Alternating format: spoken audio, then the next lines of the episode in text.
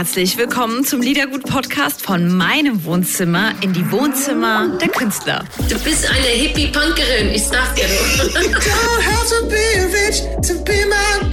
Komm, wir stoßen an. Freut euch auf Gedankenkonfetti bei Liedergut von Couch zu Couch mit Audrey. Liedergut, Music Made in Germany, der Podcast mit Audrey Henner. Hallo, ihr Lieben, und herzlich willkommen zu einer neuen Podcast-Folge von Liedergut heute mit Madeline Juno. Applaus an dieser Stelle. Alle meine Kollegen und Kolleginnen, die mit dir schon mal in der Sendung waren, alle wussten das krank zu schätzen. Eine wunderbare Singer-Songwriterin hat ein neues Album draußen. Besser kann ich es nicht erklären. Und wir reden nicht nur über ihren wunderbaren Song mit Max Giesinger daraus, nur kurz glücklich, sondern es wird Deep Talk, ihr Lieben, vom Feinsten. Ich freue mich auf euch. Schön, dass ihr da seid. So, ihr Lieben, herzlichst willkommen. Ich freue mich sehr. Heute bei Liedergut zu Gast Madeline Juno. Hey! Meine Liebe, wir haben äh, spontan gesagt, wir feiern und machen Happy Release. Trinkst du jetzt ehrlich schon Wein? Ist ein Rosé Cremant. Äh, Chin wir, Chin. wir machen Chin Chin, wir tun so, als wäre das ein Gin Tonic, okay? Genau. Was ist denn eigentlich? Ich weiß, dass du eine Genießerin bist. Das hast du mir im letzten Interview verraten. Was ist denn so dein Weinmoment? Also das hier ist zum Beispiel jetzt mein Weinmoment. Ich äh, sitze mit dir und ähm, feier dein neues Album. Und dann habe ich gedacht, okay, ich mache hier mal Chin Chin. Was ist ähm, dein Weinmoment? Ey, mein absoluter Weinmoment ist, ich, ich blühe ja auf, wenn es dunkel wird. Ich bin ja kein Tagmensch, ich bin ja ein absoluter Nachtmensch. Und sobald die Dunkelheit eingetroffen ist, geht der erste Wein auf, wenn es mir gut geht. Oder auch schlecht. Hilft ja auch in schlechten Zeiten. Nee, also so, ich bin so ein abends irgendwie in den Abend hinein. Ich liebe im Winter Rotwein. Ich trinke super gerne Rotwein. Das ist selten. Die Ladies, aber auch eigentlich die Männer. Die sagen meistens Rosé, sogar hier äh, Max Giesinger, absoluter Rosé-Trinker. Ähm, oder Weißwein. Und Rot ist ein bisschen spezieller. Ey, ich bin auf jeden Fall bei Rosé auch heftigst mit dabei. Die meisten Menschen lieben ja Chardonnay. Ich mag irgendwie kein Chardonnay. Wa wa warum nicht? Weil ich auch nicht. Aber warum du nicht? Ey, ich finde, er ist irgendwie zu sauer. Und ich, ich habe halt ganz doll so, weißt du, so Reizdarmmäßig. Und manchmal habe ich das Gefühl, ich übersäuere von Chardonnay. Ganz doll. Ich finde, der Chardonnay ist manchmal ölig. Wir Weinkenner. Ölig. Wir Weinkenner, ne? Wenn so zwei, wenn so zwei Musikverrückte einfach mal über Wein philosophieren. Und ja, jetzt so schön. echte Weinkenner sitzen da denken sich so, Und ja, denken- genau, genau. Ihr zwei wisst Bescheid. Ey, es kommt auf den Genuss an. Wir genießen äh, Ja. den Wein und deswegen sind wir auch Weinkenner. Ist so. Hey, kennst du, bist du so, wie bist du, wie stehst du zu Prosecco? Schaumwein, das kann man auch gut über Tag trinken. So, so Ja. für Daydrinking ist Ja. so Schaumwein, finde ich, ideal. Ich, ich glaube, ich hole mir jetzt vom Balkon meine eine offene Roséflasche. Du, du, Finde ich mega gut. du, du, du hast mich jetzt soweit. Du hast mich jetzt soweit. Beim letzten Mal, als wir uns in echt gesehen haben, es war ja noch vor der Corona-Zeit und davor auch noch ein bisschen, ähm, da waren es deutlich weniger noch von der Kunst auf deiner Haut. Genau. Hey, es kommt, wie es kommen soll. Ich habe mir jetzt gerade zu Weihnachten wieder neues Zeug bestellt. Also ich mache das wirklich nur hobbymäßig, so Freunde und mich selbst ein bisschen zu tätowieren, also nur Stick and Poke mäßig. Und jetzt habe ich an Weihnachten tatsächlich meinen Papa tätowiert, was richtig, das war richtig cute. Meine Mom war schon dran und jetzt irgendwie hat mein Papa die Idee gehabt, die Schnapsidee gehabt, sich von mir tätowieren zu lassen. Und jetzt bin ich natürlich wieder voll auf dem Film. Was hast du denen denn tätowiert? Mein Papa ist ein leidenschaftlicher Angler und mein Dad hat sich so ein äh, gewünscht, dass ich quasi ein Herz mache aus, also die eine, der eine Bogen ist quasi eine Angelrute und der andere Bogen ist ein Haken. Und dann, also weißt du, so ein gebogener Haken, eine gebogene Angel ergibt ein Herz und in der Mitte ist ein M und ein N für meinen kleinen Bruder. Für mich und meinen kleinen Bruder. so richtig precious, wirklich. Aber das ist allerliebst. Ja. Ah, das kann ich gar nicht sagen. Oh, ich weiß auch, dass du ganz schön malen kannst und so. Auch wenn ich Thanks. mit, ähm, das ist ja das Schöne, wenn ich auch mit den anderen Mädels aus der deutschen Musikszene spreche, das liebe ich ja, ne? redet man immer voneinander. Ne? Ja, und dann fällt natürlich auch immer dein Name, egal, ich glaube jetzt gerade, als ich mit Lea gezoomt habe, ne? da warst du natürlich auch Thema. Es sind halt einfach krasse Herzensmenschen. Also ich meine, erstens A, die, die Musikbranche ist ein Dorf. B, es ist eine harte Branche so. Man, man, man hat sowieso nicht leicht. Wir Frauen ist halt nach, das, davon kannst du sicherlich auch irgendwie im wahrsten Sinne des Wortes ein Lied singen so. Wir Frauen haben es halt einfach immer noch nicht so einfach und es ist halt einfach so wahnsinnig schön, dass wir uns als Freundinnen, als Kolleginnen haben, so Lea, Antje, Emily Roberts, sind ja alles äh, Frauen, die du kennst, Lina, Marie Bodmer, so das sind einfach meine meine Herzensmenschen. Das ist voll, voll Oh, wie schön. schön. Wenn man das durchhört, lässt es einen träumen, das Album. Ich sag gerade so mein erster Eindruck, ist vielleicht auch so interessant so für dich. Mm, Nachdenken, zu sich kommen, zu sich finden, auch Mut machen, Dinge ansprechen, die sowieso in einem drin sind, Zweifel auch. Aber es nimmt es in so einem positiven Sinne auf und man geht nicht in die negative Stimmung oder in die Angst oder in die Zweifel rein, sondern es löst sich durch manche Songs so auf. Das ist so mein, so mein Eindruck. Ich finde das immer spannend zu hören, was das, was Mhm. die Songs und was dann so eine Platte für andere Menschen wird, wenn, wenn sie dann draußen ist und nicht mehr nur mir gehört. Also ich finde, das äh, hast du sehr, sehr, sehr schön gesagt. Nur kurz glücklich. Mit Max Giesinger zusammen ist das Song. Wenn du mit jemandem zusammen singst, du hast ja so eine ganz besondere Stimme. Auch wenn du, wenn du redest, ich finde deine Sprechstimme hört sich gar nicht so unterschiedlich an zu der Stimme, wenn du singst. Nur kurz glücklich. Erzähl mal von diesem Song. Ey, der Song ist einer meiner, meiner Lieblingssongs auf dem Album. Ähm, aber das ist irgendwie schwierig zu sagen, so pick your, pick your favorite child mäßig. Aber ja, ey, der Song ist halt einfach so ein bisschen die Essenz meines Lebens oder die, also ein großer Teil gefühlt meiner, meiner Persönlichkeit oder zumindest, da, es geht um ein Gefühl, das mich seit Jahren ganz doll, ganz primär in meinem Leben begleitet. Und das ist immer so ein bisschen, nicht unbedingt die Angst, aber diese Grundstimmung, dass ich mir oft nicht erlaube, mich so richtig auf meinem Glück aus, auszuruhen und zu sagen, ja, das ist es jetzt und das hast du jetzt verdient und das ist, das ist geil und das hält jetzt ewig, sondern ich bin, ich bin relativ misstrauisch mit positiven Dingen in meinem Leben. Wahrscheinlich, weil ich halt Angst habe, dass es nicht von Dauer ist oder dass ich irgendwas nicht kommen sehe, was mich aber dann einholt. Kennst du das, kennst du das Gefühl, dass wenn irgendwas Gutes äh, passiert oder wenn was in Gang kommt, dass man das Gefühl hat, in diesem Moment nur Gast zu sein? Ja, aber das, ja, das ist es. Essentiell ist das dieses Gefühl, dass man,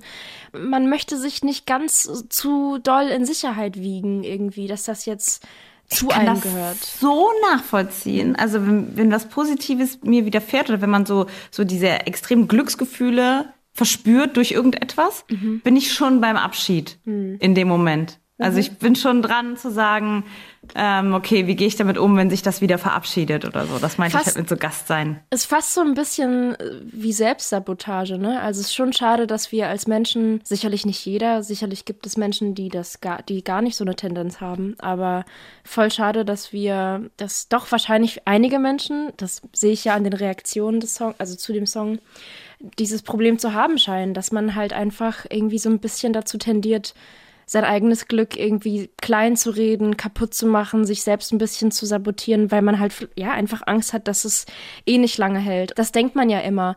Man, man ist auf das, auf das Schlimmste eingestellt, damit es nicht so weh tut, wenn es passiert oder wenn Dinge enden und so.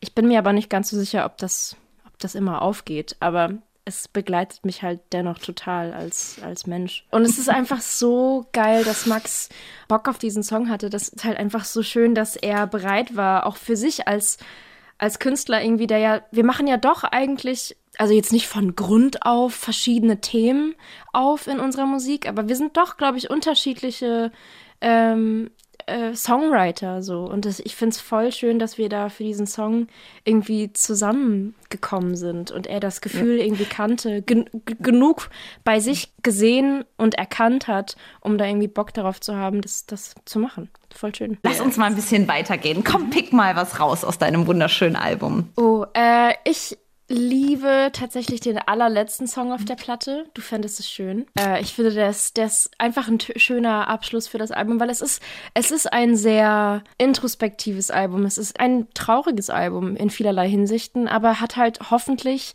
so wie ich es geplant habe, ich hoffe, der rote Faden geht auf, äh, viele, viele Lichtblicke und Hoffnungsschimmer. Und dieser Song ist halt das, ein, einer davon. Ist, und es endet mit diesem Song. Ich finde den total schön und, und rundet das irgendwie hoffentlich ein bisschen ab und sagt, ey, ich, ich, ich habe die Zukunft gesehen. Wie viel äh, Power der Song auch hat. Voll kraftvoll und richtig, ne? Gar ja, nicht so. Hat Wumms. Gar nicht, hat Wumms. Ja, der hat Wumms. Gar nicht so traurig. Nee, ich kann auch anders.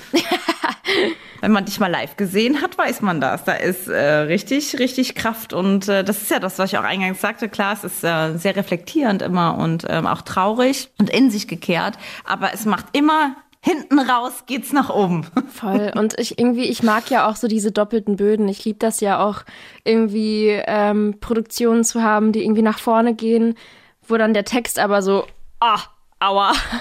Ich, ich mag ja, dass diese zwei, diese zwei Welten miteinander irgendwie zu vereinen. Ja. Lass ähm, mich los. Oh ja, lass mich los ist auch Rennen. Den mag ich auch. Der ist ganz, der, der ist ganz ähm, alleinstehend, finde ich, nochmal auf der Platte. Der hat halt so ganz prägnante Drums und äh, ja, irgendwie auch ein Bass, der einfach total raussticht. Es ist ja äh, zu, sagen wir mal, der Hälfte des Albums ist es ja einfach irgendwie auch ein bisschen ein Trennungsalbum. Ich will es dem, dem Album überhaupt gar nicht so ein Label geben, aber es, ist, es handelt einfach von meiner, von meinem letzten großen Bruch oder in meinem Leben so. Es war einfach eine abgefuckte Zeit, die jetzt einfach in ein paar Songs verarbeitet wurde. Allein Lass mich los ist schon so ein bisschen so, Alter, wenn du, wenn, wenn du angeblich willst, dass es mir gut geht und wenn, es dich so doll interessiert, ja, wie es mir geht, dann lass mich bitte in Ruhe, lass mich los, lass mich ziehen, lass mich gehen, weil ich, anders kann ich das nicht. Und ich bin sehr glücklich, dass der Song auf dem Album ist und so ein bisschen für den Fund des Selbstwerts irgendwie steht. Hat das lange gedauert, bis der Fund zurückkam? Ja, schon. Also ich bin nicht ganz so tief gefallen, wie ich damals dachte. Also als ich wirklich so tief in dieser, in dieser Situation steckte, da habe ich echt gedacht, so ja gut, das war's jetzt. Wahrscheinlich fange ich jetzt an, Drogen zu nehmen. Wahrscheinlich geht mein Leben jetzt den Bach runter. Wahrscheinlich ist jetzt einfach, das ist der Beginn meiner Pechsträhne. Und wahrscheinlich ist das jetzt wirklich der Weg nach unten. Aber es hat schon seine Weile gedauert. Ich, es ist alles andere als äh, eskaliert. Ich hatte natürlich meine Momente, meine Abende, meine Wochen, in denen ich halt einfach überhaupt nicht klar kam, so auf mein Leben und auf die Veränderungen. Aber ich weiß nicht, ob man das, also was ich immer noch im Nachhinein darüber sagen kann, ist auch natürlich darüber jetzt geschrieben zu haben, über diese Zeit meines Lebens, ist halt einfach, dass ich für mich festgestellt habe, ich bin jetzt 26, das ist nicht meine erste Trennung gewesen, das war nicht meine erste Liebe. Ich habe doch gemerkt, trauern tust du eh, aber ich habe keinen Bock, an etwas kaputt zu gehen, das ich ja überhaupt nicht in der Hand habe. Wenn jemand auf so eine destruktive Art und Weise aus deinem Leben geht, das, das brauche ich, das möchte ich ja nicht. Daran möchte ich ja nicht festhalten. Und ich glaube, das hat es einfach möglich gemacht, dass ich das relativ schnell hab loslassen können. So, also ich habe da, ich denke da immer noch dran und oder ich, ich, ich, ich gehe ja immer noch, auch noch zur Therapie und sowas. Ich rede da immer noch drüber. Das ist immer noch irgendwie das Abgefuckteste, was mir passiert ist. Aber es ist halt so fucking gut, dass es passiert ist. Weil jetzt überleg mal, das wäre, das wäre so dieses klassische Ding von ein Schrecken ohne Ende. Und ich hatte halt aber ein Ende mit Schrecken. So, weißt du, es war halt ziemlich abrupt und schlimm. Aber du willst niemandem hinterher trauern, der dich nicht möchte. Und das ist dieses Album auch so ein bisschen. Also ich habe das selbst einmal erlebt, so, so ein abruptes Ende. Mhm. Und da hat dieser Schrecken über die Abruptheit und auch Absurdität der Situation hat mir dann geholfen. Weißt Eben. du, wenn so eine Liebe verendet, das, das äh, tut, äh, das ist schlimmer. Ja, ich, ich, ich glaube, jede Trennung tut weh. In meinem Fall war es halt einfach wirklich so dieses, weiß nicht, ich will nicht mal sagen filmmäßig, aber wirklich so dieses Schlussmachen vom anderen Ende der Welt über eine SMS. Und du siehst, du siehst den nie wieder. So weißt du, ich, ich habe den nie wieder gesehen. Und ähm, ja, das ist, das ist, äh, heute kann ich, ich, ich erzähle das jetzt, ich habe da auch keinen Charme vor oder so, aber damals war ich so wirklich, du, du denkst ja, wenn dir das passiert, ich dachte damals, ich habe das nicht anders verdient, ich dachte, das ist komplett meine Schuld. Und dann habe ich aber gemerkt so, Moment mal, ganz kurz, jemand, der so aus dem Leben von irgendjemandem geht, das, das, das, wie kannst du das, das, das kannst du doch nicht machen. Also egal, was das für eine Beziehung ist, egal, was das für eine zwischenmenschliche Zusammenkunft gewesen war, du kannst doch nicht so gehen. Und dann hat das das einfach direkt eigentlich einfach möglich gemacht, dass ich gesagt habe, weißt du was, was, was soll ich da jetzt traurig sein? Ich kann traurig für diese Person sein, weil ich nur denke, da muss wahnsinnig viel zusammenkommen, dass dieser Mensch das so hat machen müssen. Also wie kommt man dazu, so kaputt zu sein, so je jemanden zu verlassen? Hast du das vorher äh, mal geahnt?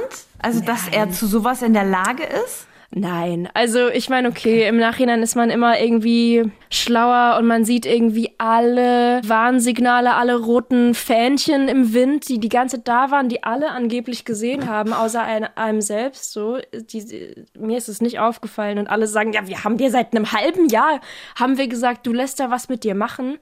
Was geht dann ab bei dir? Hast du keinen Selbstwert? Hast du hast du hast du kein Selbstwertgefühl? Und ich habe fünf Jahre mit diesem Menschen verbracht. Lange. Ähm, eine lange Zeit meines Lebens. Meine ganze Zeit in Berlin. Ich bin mit 19 nach Berlin gekommen und habe diesen Menschen kennengelernt. Und das war mein ganzes Erwachsenwerden eigentlich so. Und dann ist das so auf diese Art und Weise vorbei. Und du denkst dir, okay, that was that. Dann, ja, cool. Freue ich mich für die Erfahrung. Ich weiß nicht, aber ja, heute lache ich darüber. Aber die, diese, die richtigen Warnsignale ich glaube, die, dieses richtige Blindsein vor Liebe, das habe ich da das erste Mal, glaube ich, an eigenem Leibe erfahren. So richtig. Ich schnicke mal kurz weiter zu. Es hat sich gelohnt. Ähm, es hat sich gelohnt, ist quasi der Beginn einer neuen Liebe. Ich, also der Song ist so richtig dieses überhaupt nicht planen, jemanden zu treffen. So wirklich, wie in meinem Fall war es wirklich so, dass ich ja ich war ja total darauf vorbereitet, jetzt, äh, keine Ahnung, Katzenlady zu werden. Mit Stolz. Forever alone. Einfach so, so richtig stolze, ich akzeptiere das. Ich bin jetzt eine Katzenlady. ähm, und darauf war ich wirklich vorbereitet und dann auf einmal knallt mir das Universum so, ein, so einen neuen Menschen ins Gesicht. Und, und das war einfach ähm, eine super cute Zeit. Also ich habe damals einfach irgendwie diesen neuen Menschen kennengelernt, wusste nichts über den, hab dann irgendwie nur gedacht, ey krass, wie Arsch auf Eimer das ist. So, wir sitzen hier seit irgendwie fünf Stunden an, an, der, an dem Tresen dieser Bar. Es ist so, als würden wir uns ewig kennen. Du warst vor heute nicht in meinem Leben. Jetzt bist du da und es kommt mir vor, als würde ich dich seit, seit Jahren kennen. Und man stellt sich dann so vor, Alter, wir hätten, wir hätten, glaube ich, richtig cute Kinder. Aber weißt du was, wenn es nicht passt, das, das Leben hat mir jetzt beigebracht, ich kann auch das verkraften. Es hat sich, wenn es nicht sein soll, wenn es nicht passt, wenn es nicht klappt, wenn das nix wird, hat sich kurz gelohnt, darüber zu träumen. Es hat, es hat sich auf der Gedanke allein hat sich gelohnt. Das ist der Song. was war denn, abgesehen von dem Release deines Albums, was war denn so ein Sekundenglück-Moment der letzten Monate? Boah, ich glaube, so als Ganzes diese, diese Reise bis hierhin, jetzt ist das Album draußen und das ist natürlich so, yay, feiern und das Kapitel ist irgendwie abgeschlossen so. Also, es ist natürlich kein Sekundenglück, aber ich fand's unfassbar schön, zum ersten Mal in meiner ganzen Karriere wirklich der Musik so richtig viel Zeit zu geben. Wir haben ja vor anderthalb Jahren den ersten Song rausgebracht, Obsolet. Das ist der zweite Song auf dem Album. Das war die erste Single, die wir rausgebracht haben im August 2020. Und wir haben uns wirklich so lange Zeit gelassen, diese Songs einfach machen zu lassen, was sie machen müssen voll oft ist es ja so, dass man irgendwie eine Platte mit zwölf Songs hat und dann macht man irgendwie zwei Singles. Eine gibt man irgendwie ans Radio und hofft, dass, dass die Leute das hören. Und keine Ahnung, oder vielleicht drei. Und wir haben uns wirklich lange Zeit gelassen, haben echt viele Songs ihren Moment haben lassen. Und das war wirklich jedes Mal, immer wenn so ein, wenn so ein kleines neues Kieselsteinchen auf dem Weg dieses Albums rauskommen konnte, war ich richtig, richtig, richtig dankbar und happy. Das hatte ich so noch nie und ich fand es richtig schön. Es hat sich richtig musikzelebrierend angefühlt und es war halt, ich hatte wirklich das große Glück, dass wir jetzt viele Singles haben konnten und ich einfach öfter richtig, richtig glücklich sein durfte, dass jetzt einfach was Neues draußen ist und Ja. Wieso ähm, hast du die Möglichkeit, dir auch so viel Raum und Zeit zu geben? Weil das ist ja auch nicht selbstverständlich ne, in der Branche. Das hat ja viel mit Druck auch zu Ja, tun. voll. Und wieso hast du diese Freiheit, die man auch spürt bei dir? Also ich will ja jetzt gar nicht so, so badass bitch-mäßig irgendwie unterwegs sein oder, oder das behaupten, aber ich glaube, es hat halt extrem viel mit Kommunikation mit den Leuten zu tun, also mit meinen Leuten, mit meinem Team. Ich durfte immer machen, was ich will und am Ende des Tages hat es irgendwie eigentlich für das, was es ist, immer funktioniert. Ich bin ja tatsächlich, tut mir leid, dass ich, dass ich das so sage, aber ich bin ja überhaupt keine Radiokünstlerin. Aber es ist ja einfach nicht so, everything is amazing! Und dann pumpt man das so im Radio die ganze Zeit in den Top Ten, sondern es ist halt, es ist halt vielleicht nicht fürs Radio gemacht und deswegen haben wir gesagt, weißt du was, wir gehen einfach einen anderen Weg, wir, wir machen viele Videos, wir drehen irgendwie zu jeder, zu jeder Single drehen wir ein Video, wir nehmen irgendwie Geld in die Hand und wir, wir geben dem Ganzen irgendwie visuelles Zeug und lassen uns Zeit. Sag mal, so eine Depression, ja, gu ja, gut. Können wir zwar nicht, können wir niemandem zeigen im Radio, aber mach, mach dein Ding. Wir sind ja alle noch, wie immer, was findet statt, was findet nicht statt. Aber was ist denn so safe die nächsten Monate bei dir? Ey, also jetzt gerade haben wir zum dritten Mal in Folge unsere Tour verschoben. Das ist ein bisschen sad. der Klassiker. Der Klassiker. Ey, das Einzige, was einem ja so ein bisschen äh, das Gefühl gibt, doch nicht so ein Alien zu sein, ist, dass man ja einfach nicht die Einzige ist, die das gerade durchmachen muss. Aber was auf jeden Fall sicher ist, hoffe ich, so sicher wie das jetzt gerade sein kann, ist, dass die Tour nachgeholt wird und zwar im Juni, Juli. Jetzt werden wir, glaube ich, auf äh, Wär's losgegangen. Aber wie auch immer, die, die wurde jetzt verschoben. Darauf freue ich mich natürlich endlos. Ich glaube, das wird auch nochmal ganz schön viel Arbeit, weil wir ja, ähm, das war jetzt die fünfte Platte, die rauskam. Das heißt, es gibt auch ganz schön viele alte Songs, die es auch verdient hätten, nochmal irgendwie neu aufgearbeitet zu werden im Live, äh, im, also für eine Live-Show. Und Oh, sag glaub- mal, zum Beispiel, welches denn? Ja, äh, Pick keine mal, Ahnung. Pick mal was raus. Also so zum Beispiel die Songs, die ich als so Maddie Juno Klassiker bezeichnen würde. Borderline ist ein, ist ein riesen Fan-Favorite. Ohne Kleider gibt's noch, ist auch ein Fan-Favorite. Ähm, das sind alles Songs, die, die sind so in der Produktion halt jetzt einfach schon lange liegen die so da und wir haben die auch schon jetzt Jahre auf der Bühne genauso performt, wie wir sie, wie ich sie geschrieben habe. Und jetzt ist es, glaube ich, einfach Zeit. Die Musik hat sich weiterentwickelt, die Produktionen klingen ein bisschen anders.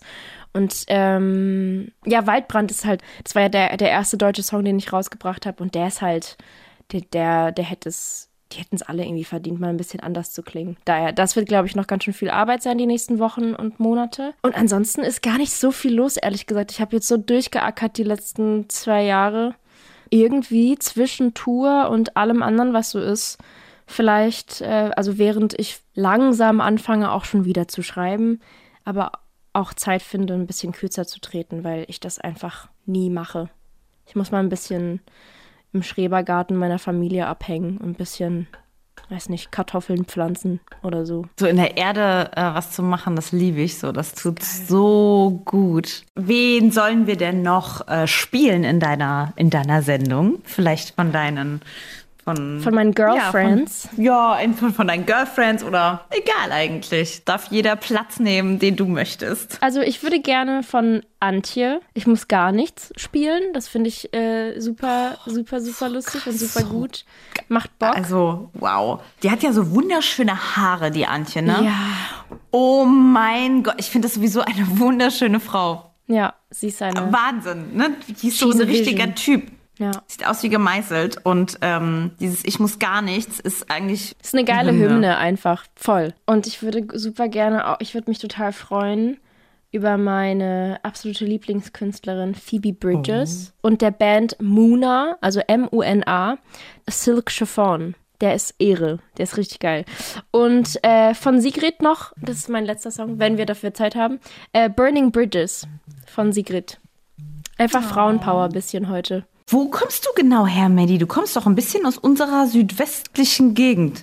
Naja, also ich komme aus Offenburg. Das ist quasi nochmal so 20 Minuten südlich von Karlsruhe. Zwischen Freiburg und dann auf der französischen Seite Straßburg. Also wirklich so fast dieses Dreiländereck da unten. So Schweiz, Frankreich, Deutschland.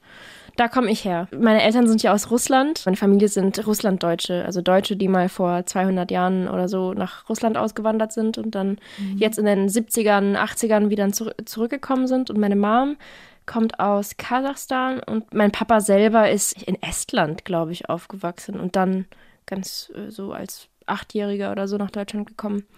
Ist was so, ist was ähm, so ein bisschen in, in dir drin? Also auch wenn es was ist, wenn es die Küche ja, angeht klar. oder irgendwas? Ja? ja, also das Interessante bei russlanddeutschen Familien ist ja, dass sie ähm, so empfinde ich das zumindest. Ich will da jetzt gar nicht für alle russlanddeutschen Familien sprechen, aber die alle haben so eine leichte Heimatlosigkeit irgendwie in sich. Du musst dir vorstellen, die waren halt 200, 250 Jahre lang in Russland immer die Deutschen. Dann zu Zeiten des Zweiten Weltkriegs waren sie halt immer die Faschisten, fälschlicherweise, obwohl die damit ja gar nichts zu tun hatten. Die waren ja schon längst in Russland, als der Zweite Weltkrieg und auch der Erste Weltkrieg ja war.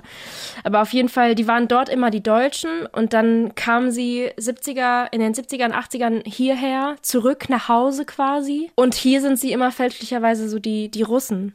Und das, das stimmt einfach nicht. Also, weil zum Beispiel meine, meine Großeltern oder die Generationen meiner Großeltern, die, die sprechen noch so ein, so ein Deutsch, das gibt es gar nicht mehr. Also das ist wie so ein konserviertes Deutsch. Und das ist einfach so geil. Also ich, ich finde, also um deine Frage zu beantworten, irgendwie, also klar, die, die russische und so mittelasiatische Küche ist ja super komplex. Es gibt ja Borsch und dann gibt's kasachische, usbekische, ukrainische Gerichte. Sowas, das, das kennen die und kochen die auch alle. Die sind, es gibt extrem viel deutsche Kultur in meiner Familie aber die sind hier halt auch nicht so, also meine Generation dann schon eher, weil ich bin ja hier geboren, mein Bruder ist hier geboren, meine Cousinen und Cousins sind hier geboren. Wir werden auch das Russisch verlieren. Also ich, ich kann noch sehr gut verstehen und, ähm, und kann Gesprächen folgen und wenn ich irgendwie ein, zwei Wodka oder ein bisschen Wein getrunken habe, dann kann ich auch ein bisschen reden. Aber mit unserer Generation wird das ja wirklich final wahrscheinlich aussterben, dass wir diese Historie hatten. Beziehungsweise ich kann vielleicht die Geschichte noch erzählen, mein kleiner Bruder zum Beispiel gar nicht mehr, der kennt die Geschichte gar nicht nicht mehr. Und, und halt so Familienzusammenhang. Ich habe immer das Gefühl, zum Beispiel Mike Singer, den kennst du ja vielleicht auch, Helene Fischer, sind beides Kinder russlanddeutscher Eltern. Und äh, ich habe immer das Gefühl, russlanddeutsche Familien haben einen sehr starken Zusammenhalt und sind so sehr loyale Menschen, die, die halten sehr stark zusammen. Anders als, wie man das immer so sagt, so, ach, die hiesigen Deutschen, die haben alle irgendwie Streit miteinander und da, da, da reden die Leute nicht miteinander. Und in, in meiner Familie ist es halt krass so Zusammenhalt und Loyalität und so. Das ist irgendwie ganz geil. Wie man mit den alten Menschen ja, umgeht. Ja, das ist halt ganz krass. So zum Beispiel meine Mom, die sagt halt immer noch, das ist auch so ein russlanddeutsches Ding die sagen halt voll oft zu zum Beispiel den Schwiegereltern, die siezen die halt. Das ist irgendwie ganz, ganz verrückt. Die reden in der dritten Person. Zum Beispiel, also wenn meine Mama meine, meine Oma fragt, wie es ihr geht, dann fragt sie, wie geht's euch heute? Weißt du, das ist so richtig so, was macht euer Rücken heute? Wie geht's ist euch das heute? Ist das ein Ausdruck von einfach Respekt? so Respekt? Ja, Respekt. Hm ich bin so in so einem Vier-Generationen-Haus groß geworden. Also meine Oma, meine Oma oh. waren immer mit dabei. Meine ja, Oma ist 104 geworden. Und dann lernt man natürlich auch anders, ne? Die Familie an sich oder die Bedeutung von Familie Voll. ist irgendwie selbstverständlicher und anders. Und das habe ich so, also in Deutschland so nicht wiedergefunden. Wo, woher, ähm, äh, du, du erzähl, also wo, woher kommst du? Ich bin äh, Deutscher, also ich bin noch hier geboren. Mein Papa kommt aus Toronto, aus Kanada. Ah. Und äh, genau, die, die, die Familie ähm, von meiner Mama, also die Generation vorher, jüdischer Abstammung. Mhm. Wenn man vielleicht so eine Familiengeschichte hat, das ist auch nochmal eine andere, ähm, wo, wo Flucht und größere Dramen einfach ja. dahinter stehen. Ich glaube, das vererbt sich ja auch. Äh, allein das, das, der, der Gedanke an Zusammenhalt oder ja, um, um ein Leben oder um, um eine Familie kämpfen müssen. So. Ey, Vielleicht voll, hat das auch was damit zu tun. Total. Also so, es gibt ja auch dieses ähm, so unverarbeitetes Trauma zum Beispiel oder so unverarbeitetes Gedankengut. Das ist ja eigentlich was, was theoretisch eigentlich alle mitteleuropäischen oder generell alle eurasischen Gesellschaften, Länder, Nationen irgendwie vielleicht vereint, dass wir ja alle ultra viel Scheiße erlebt haben. Aber jetzt zum Beispiel deine Familie potenziell mit diesem jüdischen Background, meine Familie mit diesem deutschen Background in Russland zu sein, dort nie hinzupassen. Ich meine, die wurden auch vertrieben, die wurden umgebracht, die wurden in Arbeitslager gesteckt, nur weil sie deutsch waren. Äh, die wurden nach Sibirien zu Fuß getrieben. Und das sind alles so Dinge, zum Beispiel meine, meine Großeltern, mein Opa ist zum Beispiel auch auf der der hat mit seinen zwei kleinen Brüdern irgendwie vier Jahre lang auf der Straße gelebt, während meine Großeltern im Arbeitslager waren. Die haben das ja nie aufgearbeitet. Die waren, hm. die, und das, das, das sind Dinge, das klingt immer so, so schnell irgendwie esoterisch, aber das sind halt einfach Dinge. Natürlich gibt sich das also an, an Generationen irgendwie weiter. Und man hofft ja irgendwie, dass das so, ähm, dadurch, dass irgendwie Familien früher, glaube ich, auch nochmal anders voneinander abhängig waren. Ich glaube, früher waren wirklich so eine, eine Familie mit vielen Kindern zum Beispiel, da, da, da musste ja Omas und Opas und Mama, Papa, die waren ja alle in einem Haus und irgendwie alles musste so, musste extrem gut funktionieren. Und ich glaube halt, dass potenziell so in unserer Familienhistorie wahrscheinlich halt extrem viel Zusammenhalt irgendwie weitergegeben wurde. Vielleicht bei dir wie auch bei mir. Auch nötig war. Voll. Es ging nicht ohne. Ja. Schön. Wann fährst du nochmal nach Hause und pflanzt Kartoffeln? Ey, also ich hoffe so im, im Frühling. Also ich, ich finde den Frühling immer richtig schön unten. Also klar, eigentlich jetzt wäre es auch voll geil, so ein bisschen Skifahren mäßig, so am Feldberg. Aber mein, mein, Bruder und mein Papa haben beide im Frühling Geburtstag. Meine Mama hat dann im Juli Geburtstag. Das, das sind eigentlich immer so die Stoßzeiten. Einmal im Frühling, einmal im Sommer. Letztes Jahr war ich nicht oft genug da, aber dieses, dieses Jahr ist es eigentlich prädestiniert. Jetzt ist das Album draußen, die Tour wird dann irgendwann gespielt sein und dann könnte man auch ein bisschen sagen, so, jetzt fahre ich mal ein bisschen jetzt, nach Hause. Kind, komm mal nach Hause. Ja, voll, voll. Gut, meine liebe Maddie, vielen Dank. Vielen Dank euch für War die Zeit. sehr schön mit dir. Tausend Dank. Auf besser kann ich es nicht erklären. Ich freue mich, ich freue mich schon jetzt, die Sendung zu teilen und ich glaube, dass, dass das richtig cool wird. Kuss nach Berlin. Liebe Grüße, äh, passt bald. auf euch auf, bleibt gesund und vielen Dank. Ciao. Tschüss. Tausend Dank, liebe Maddie, liebe Madeleine Juno und liebe Grüße zu dir nach Berlin und toi toi toi für dein neues Album. Besser kann ich es nicht erklären. Schön, dass ihr auch mit dabei seid. Wenn ihr das Ganze sehen wollt, sehr gerne auf unserem Liedergut YouTube-Kanal und es rentiert sich nicht nur wegen Maddies wunderschönen Tattoos. Bis bald, ihr lieben Musikanwält aus, eure Audrey. Liedergut, Music Made in Germany, der Podcast mit Audrey Henner.